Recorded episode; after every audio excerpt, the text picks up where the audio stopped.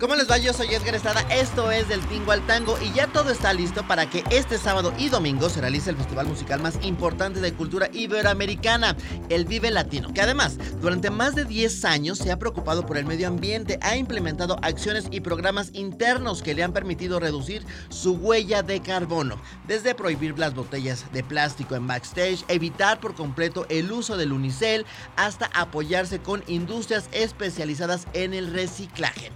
Este año, por supuesto, son imperdibles Amandititita, Café Tacuba, Caligaris, Karin León, Daniel Espala, Estelares, Elsa y el Mar, Este Man, Enjambre, Case O, Kinky, Leiva, Leon Leonardo de Lozán, Lila Downs, Los Bunkers, Los Claxons, Miranda, Miss Cafeína, Paul Oakenfold, Pesado, Plastilina Mosh y los Red Hot Chili Peppers. Pero además de la música es imperdible la aldea musical, un espacio dentro del festival donde los grandes de la industria vienen a compartir sus experiencias con conferencias, talleres y espacios musicales con Austin TV, Caloncho, Vivir Quintana, Alfonso André y Jonás de Plastilina Mosh. También el campeonato de lucha libre es uno de los espectáculos que se ha ganado el cariño y aprecio del público en el Vive Latino.